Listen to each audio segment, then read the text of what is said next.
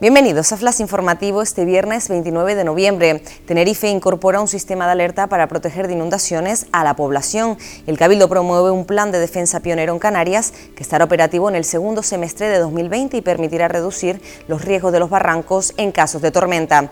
Anticorrupción pide ampliar cargos contra el hoy senador autonómico Fernando Clavijo en el llamado caso Grúas. La Fiscalía ve carencias en el escrito de la jueza y reclama que se incluya el delito continuado de prevaricación. El juez devuelve al tribunal el veredicto del caso Diana Kerr al constatar posibles contradicciones y errores formales. El jurado popular había entregado esta mañana sus respuestas a las 27 preguntas para determinar la culpabilidad del chicle. Arranca la campaña de Navidad en Tenerife. Los comercios dan hoy con la celebración del Black Friday el pistoletazo de salida a las compras navideñas. Se espera que los canarios gasten unos 620 euros de media, una cifra que aumenta un 2% respecto a la del año pasado. Más noticias en diariodavisos.com.